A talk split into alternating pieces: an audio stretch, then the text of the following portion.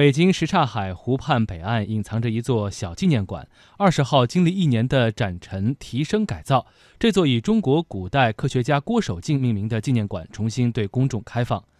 郭守敬是元代的科学家、工程师，很多人都知道他编制的授时历是当时世界上最先进的历法，